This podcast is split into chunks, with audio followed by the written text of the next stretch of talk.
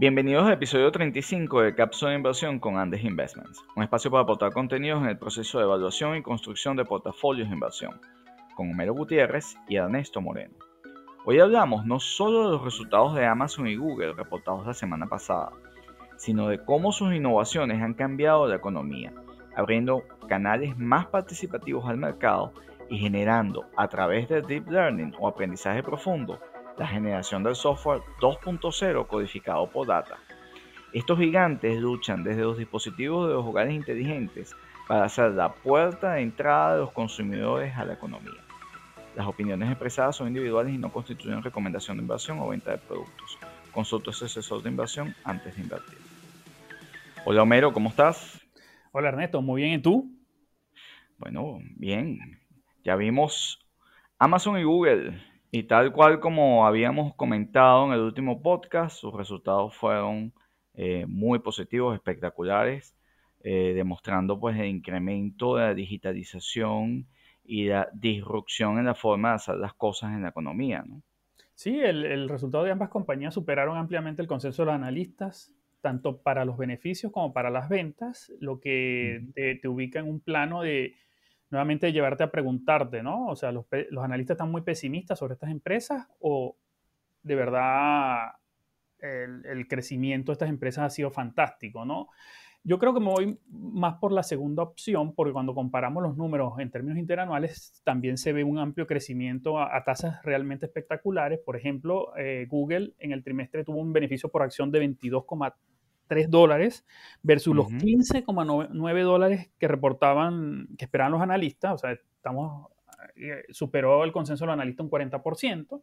En nivel de ventas trimestrales, fíjate, se ubicó en 56.900 millones de dólares, en contraste con los 44.100 millones de dólares, ¿no? O sea, un 29% más. Y más allá de la expansión de los números, Homero, es la forma como generó esos números. Es un incremento en cada una de las áreas de negocio y una expansión en áreas nuevas, lo cual supone y sigue contundentemente reflejando el cambio de la economía en cómo se hacen las cosas, ¿no?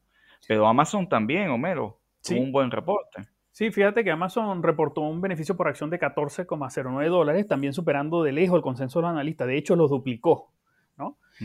Y el nivel de ventas trimestrales alcanzó los 125 mil millones de dólares, superando los 120 mil millones de dólares que preveían los analistas. Bueno, pero en, ambos casos, como te comentaba, hay que poner atención al crecimiento interanual, 23% para Google y 46,3% para Amazon, ¿no? Unas tasas que realmente son muy elevadas en un año muy complicado. Recordemos que el año 2020 es un año que tuvo caracterizado por la pandemia y, y muchas empresas, muchos sectores se vieron muy afectados, pero fíjate que estos dos sectores eh, crecieron y esto viene a confirmar, uno, los cambios en, la economía, que cada vez se hace más digital. en segundo lugar, que los nuevos modelos de negocio se apoderan de una mayor participación de mercado. Y número tres, que las empresas siguen aumentando beneficios y, ventas. Estas empresas, ante una eventual corrección que pueda existir en el mercado, eh, los que inviertan en estas empresas estarían un poco más protegidos de los de la volatilidad que pueda haber en el mercado, dado que estas empresas de verdad están generando valor, están aumentando sus ventas y están aumentando sus márgenes. Y, mm, a ver, y están expandiendo su alcance dentro de la economía, Homero, porque Amazon es un gran financista de las propias, o, facilita el financiamiento de las compras de la gente a través de su plataforma. Entonces, ya eso te sustituye o te da un paso a lo que son los ingresos de la banca. O sea, ya esa no es una actividad exclusiva de la banca, como lo era hace 20 años.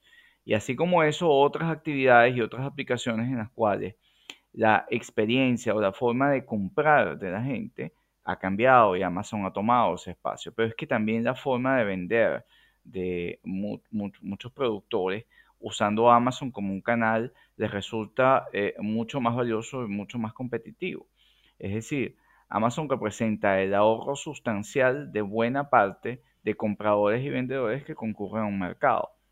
Amazon se ha convertido en la plataforma para facilitar que ese productor llegue directo a un consumidor de forma mucho más rápida y más eficiente y más económica. Sí, Ernesto, ahí te doy algunos números, ¿no? Por ejemplo, el, los ingresos de, Amazon que provienen de, de, las ventas de terceras empresas o de terceras partes en, su plataforma, creció un 49,6% en el 2020 y las comisiones que cobra Amazon a estas empresas, a estos terceros que, utilizan el marketplace de Amazon, ya representan casi el 21% de los ingresos de la compañía. Pero también tiene que ver con la división de, la nube, de AWS, ¿no? Eh, creció eh, de manera importante, ya representa casi el 12% de los ingresos de la compañía y en el año 2020 eh, creció un 30%, ciertamente un poco menor a lo que había crecido en el 2019, ¿no? El negocio tradicional de Amazon eh, de comercio electrónico tiene márgenes muy pequeños, pero lo que es AWS tiene un margen operativo de 28,5%. Entonces, estás creciendo vía volumen y estás creciendo vía margen. Entonces, esta combinación hace que de verdad los ingresos de Amazon y la creación de valor, de beneficio por acción, se potencie y crezca y, se materialicen estos resultados que estamos viendo. Para tenerte una idea, el, servicio de Amazon Web Service, AWS, eh, todavía tiene un margen mucho más pequeño de lo que sería el Intelligent Cloud de, Microsoft, ¿no? que reportó un margen operativo de 43% en los últimos seis meses.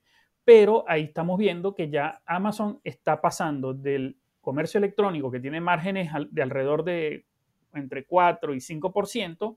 Y aquí también hay que agregar lo que es el tema de las suscripciones, porque los servicios por suscripción como Amazon Prime, que para tener una referencia utilicemos a Netflix, que eh, sería el competidor directo, Netflix reportó un margen operativo de 18%. Y este, en la medida en que Amazon empieza a crecer de a, elevadas tasas, como de hecho lo está haciendo en, Amazon Prime y el resto de suscripciones que tiene, esto va a aportar a la compañía, además del volumen, va a aportar un margen mucho mayor al del comercio electrónico. Sí, es que, eh, a ver, el desarrollo del ecosistema de Amazon te va a permitir hacerte mucho más competitivo en algunas líneas de negocio y ahí es donde casualmente algunos reguladores pueden estar fijando su mirada en que no haya competencia desleal a través de, de digamos, el subsidio cruzado entre productos porque ellos, eh, si, bien es cierto, tienen un margen menor que el de Microsoft en, todo lo que tiene que ver con la inteligencia en la nube, esto se produce porque Microsoft tiene una segmentación donde la gama de servicios quizás son más específicos a ese segmento corporativo eh, que les permite generar un margen superior al de Amazon, que el AWS es un poco más masivo. Es capaz de ofrecer múltiples productos eh, con márgenes más bajos que puedan generar una competencia, eh, no voy a decir desleal, pero ciertamente eh, que se beneficie en un subsidio cruzado entre productos y pueda, eh, sin duda, pues, derrotar a ciertos contrincantes o competidores tipo Netflix en el caso de streaming, por ejemplo, Homero. vemos que Amazon en su línea de Amazon Prime Video también ha estado llegando a algunos acuerdos que le garantizarían contenidos de calidad, ¿no? Y, esto ha, logrado algunos acuerdos, según reporta en su último eh, informe trimestral. Eh, ellos han estado avanzando en esto para tener contenido, lo cual le abarataría eh, en alguna medida tener que ellos mismos crear el contenido desde cero, que sería, le implicaría unos menores márgenes. Entonces, aquí estamos viendo al final que eh, la compañía, la clave de la compañía va a seguir, seguir creciendo este, en, estos negocios con márgenes más elevados. Eh, y vemos que, eh, por ejemplo, el price earning de Amazon se ubicó en, en 80.25 que esto quiere decir que por cada unidad de, de, beneficio que genera la empresa, usted está pagando 80 dólares, lo cual es el valor más elevado de las grandes tecnológicas. Y bastante más elevado. Y bastante, de lejos. Y fíjate que ha habido una tendencia de, de, crecimiento en el price earning que más allá de ser un ajuste en el precio, ha sido un crecimiento de los, beneficios y, del ingreso de la compañía desde que empezó la pandemia, particularmente cuando incluso el price earning llegó a, estar en 140 en algún momento, ¿no? Y eso podía ser sumamente costoso, sumamente alto, pero la empresa a través de ese crecimiento tan robusto de, los beneficios, pues ha validado la expectativa del mercado de que ahí había valor. Eh, eh, ¿Hacia dónde va el price earning ratio de, Amazon? Bueno, no tenemos duda de que el crecimiento en sus ingresos y en su generación de, beneficios va a mantenerse, eh, quizás a, tasas tan elevadas como la que estamos viendo, porque hay, un, hay, hay muchos campos y eso un poco lo, dejo en, la discusión con Google y, cuál es el efecto de ambas compañías dentro de la economía, dentro del deep learning y cómo están cambiando la forma de hacer las cosas. Pero sin duda Amazon está, más allá de creciendo dentro de su propio nicho, está creando valor horizontalmente, está adoptando áreas que típicamente eh, eh, eran de otros sectores en la economía. Amazon está haciendo lo que otros sectores hacían y lo está haciendo mejor. Y a eso nos vamos en temas de streaming, temas de préstamo, temas de deep learning, temas de nube, de inteligencia en la nube, temas de manejo de datos. E, e, en eso Amazon ha crecido y falta por facturar allí. Entonces, pero sin duda es la compañía que en este punto de las más grandes, pues más que duplica la valoración de cualquiera de las otras compañías este, tecnológicas. ¿no?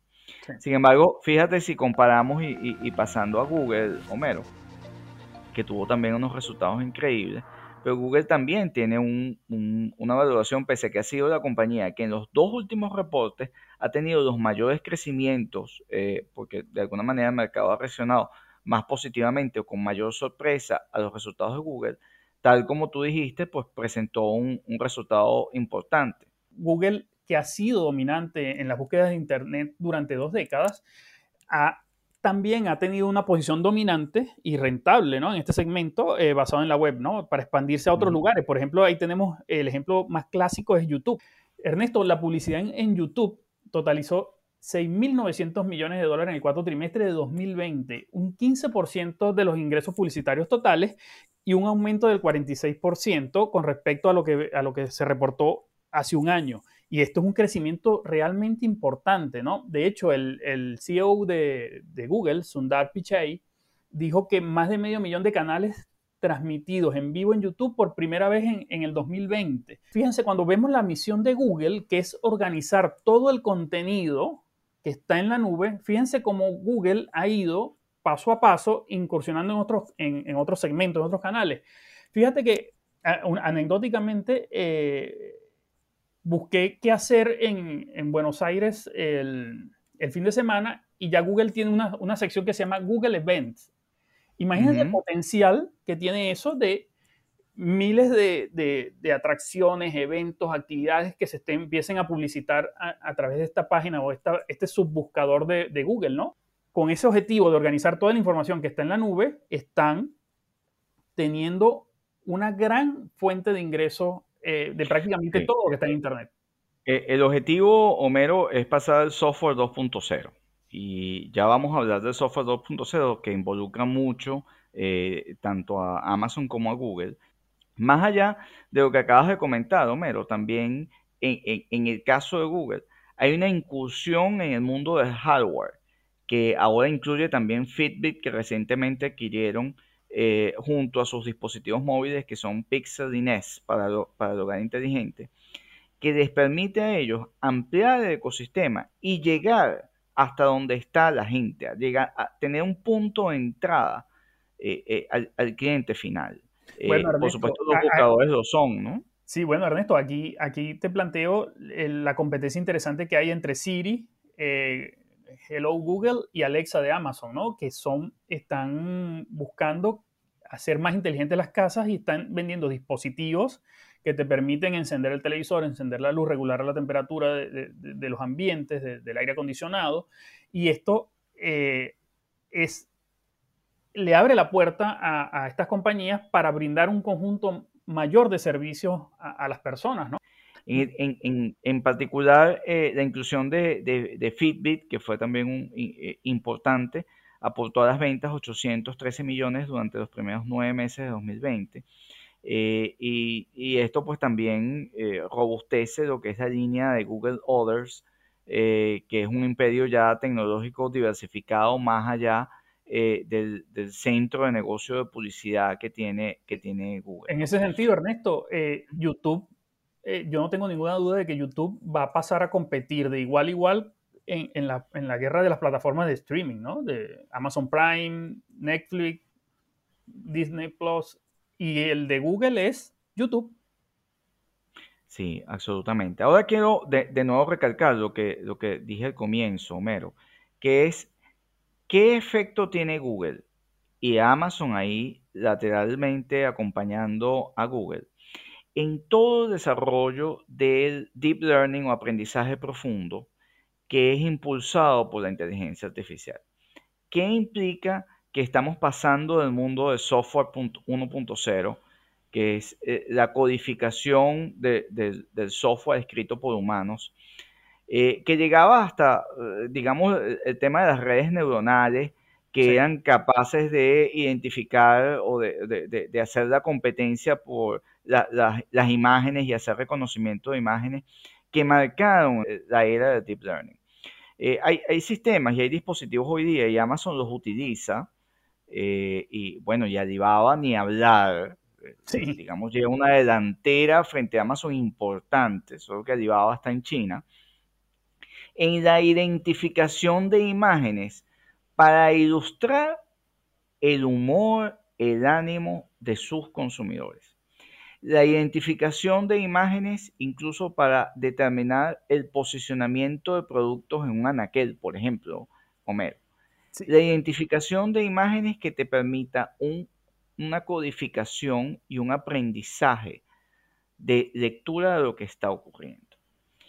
El, la versión de software 2.0, que es una codificación escrita por data, implica que tenemos una gran cantidad de dispositivos capaces de aprender, y, esto pues eh, tiene eh, sus aplicaciones, Homero, eh, tanto en lo que son conversational computers, o sea, que son las conversaciones y, y lo que tú mencionaste de Siri, Alexa, etcétera, que son dispositivos o asistentes que te permitan generar a través de, voces, o sea, hay más de 100 billones de voces y de comandos ya en el 2020. Y eso es, creció exponencialmente, eso es 75% más de lo que había ya en 2019. Entonces estos pequeños dispositivos de Google, de Amazon, que tenemos en las casas, son nuestros asistentes personales que nos van a llevar a conectar y a tomar decisiones de cualquier tipo. Sí, sin duda. Y esa es una forma de deep learning, pero no es la única. La, autonomía en el transporte o los autos autónomos también lo son. Y ahí Google, eh, que hemos siempre mencionado Tesla, y Tesla sin duda tiene un liderazgo en, esta industria, pero Google tiene Waymo, que son esos vehículos autónomos que en lo personal hace unos años yo tenía la expectativa que lideraran la industria de, autos autónomos. Pero ya ellos han coleccionado, ellos ya han acumulado más de 20 millones de millas reales en el mundo real en 25 ciudades, incluyendo San Francisco, Detroit y Phoenix. Pero es que no es solo la autonomía de autos y ese deep learning o ese aprendizaje profundo que te, le permite a un auto eh, defenderse y manejar de forma autónoma sin la interacción de un humano, sino también las apps de consumidores. Y TikTok nos reveló qué tan profundo ese aprendizaje puede ser para personalizar las recomendaciones de video. Bueno, de que han crecido, al igual que Snapchat y Pinterest, que eh, reportó la semana pasada de manera increíble también. Bueno, de hecho, Ernesto, TikTok está dando pasos decididos para entrar en el tema del comercio electrónico incluso que podría llegar a retarle la posición de dominio que tiene Facebook. Y eso, eso es interesante porque ya de hecho eh, en China ah, eh, TikTok está teniendo una posición bastante relevante en, en, y eh, recuerda en Estados Unidos y, todo el, conflicto que hubo en Estados Unidos por el uso de data, etcétera. Ahora, ¿de dónde viene esto, Mero? ¿De dónde viene la codificación? ¿De dónde viene la raíz de esto? ¿Dónde están los grandes buscadores? ¿Dónde está, dónde está la data? La data, un primer consumidor de esa data, eh, Amazon tiene una entrada al mercado este, a través de eh, sus portales para identificar, incluso Amazon es capaz de determinar cuántas veces haces tu clic en una determinada búsqueda, en un determinado producto, cuántos segundos te quedaste allí viendo. Es como si tuvieses una cámara en un supermercado donde, donde se registra cuántas personas vieron un producto, lo chequearon, lo revisaron, cuánto tiempo invirtieron en verlo y lo volvieron a dar aquel. Sí, porque fue una compra no realizada. Todo esto que tú comentas es lo que está detrás de que muchas personas se, se, sorprenden de que cuando abren su computadora o en su teléfono celular hacen una búsqueda y la publicidad que le sale eh, es de, cosas que de verdad le interesan, ¿no? De hecho... personalizada, eso es Google. Eso es Google. Google está detrás del asistente que permite manejar la data para personalizar tu experiencia de venta. Punto. Y eso es global. Y le vende esos servicios también a las grandes compañías que quieren posicionar y mejorar su marca.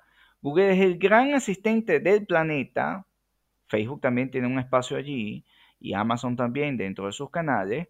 Pero Google es el gran asistente del planeta para permitirte vender tus productos de forma personalizada y más eficiente a tu segmentación o a tu clientela ideal, objetivo. Y eso Pero no solo eso hace Google. Eh, eh, recordemos, No, y eso ayuda a que un conjunto de otras empresas pequeñas, de pymes, que tienen un, un menor alcance, esto las iguala porque les permite a estas empresas contratando estos servicios. Imagínense, todas las pymes, eh, un grupo importante de pymes se van a beneficiar de estos servicios y van a llegar al consumidor, a su, a su consumidor específico, a su consumidor target. No, ya no tienen que invertir grandes cantidades en, una fuerza de venta enorme, no tienen que invertir en, comercialización, en, avisos publicitarios en televisión abierta, que son costosísimos. Ya la publicidad a través de estos mecanismos y de esta tecnología que ofrece Google, eh, Facebook y, Amazon, le permite a todas estas empresas llegarle exactamente a tu consumidor a un precio mucho más barato que en el pasado. La revolución tecnológica no llegó para quitarte tu negocio y quitarte tu trabajo. La revolución tecnológica está para cambiar las formas como tú vas a llegar más eficientemente a la gente.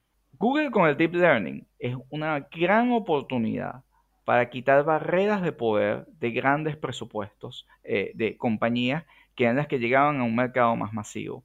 Hoy día a través de las redes sociales, de los buscadores, de, de, identificación del posicionamiento, de identificación de su target de cliente, usted puede colocar su producto haciendo uso de las herramientas que te da Google. Y eso es ya una facturación de Google que crece exponencialmente. Y no solo en el tema de ventas, Homero, también hay que recordar AlphaFold, que lo mencionamos acá. El Deep Learning este, tiene un amplio campo en la medicina y es la identificación ya el gran avance que, tuvieron eh, y que publicaron en diciembre pasado donde pudieron descubrir la estructura molecular de más de 1.700.000 eh, proteínas, estructuras de, proteínas, permite en el campo de la medicina el acceso a data y el procesamiento de data e incluso la solución o el producto de Google generar a través del deep learning una nueva versión de software que se construye y se escribe con la data y que aprende automáticamente y que genera soluciones rápidas en, en campos medicina, transporte, experiencia de consumidor, etcétera, y que abarcan cada vez más a una economía, eh, digamos, del siglo XX que ya sus formas de hacer las cosas cambian. Bueno, estamos hablando de una acción o una empresa que escribe tus emails, diseña tus páginas web, escribe tus códigos en docenas de computadoras eh, y, traduce el lenguaje, diagnostica enfermedades y hace la conversión hasta como terapista, ¿no? Y, es, sobre esto todavía no está, no está cobrando, ¿no? Exactamente. Sí, realmente eh, Google se pierde de vista también, Homero. Y muy importante, a diferencia de Facebook, que eh, por supuesto compañía también disruptiva y que adopta buena parte de la economía global, Google tiene dispositivos también a través de sus motores de búsqueda y sus eh, dispositivos electrónicos como Pixel, Fitbit eh, y, Nest, eh, llegada al consumidor final. de modo que ya en la casa, desde Amazon y Google, compite por, tener el asistente que nos va a llevar a las decisiones de consumo desde nuestros propios hogares. Bueno, Ernesto, y este conjunto de, home appliance o dispositivos que, que acabas de comentar comienzan a competir con el celular, con el teléfono inteligente para acceder al mundo. Exactamente. Y las consolas de videojuegos vienen atrás. Bueno, Mero, excelente cápsula. Sí, muy buena cápsula, Ernesto. Hasta la próxima. Hasta la próxima.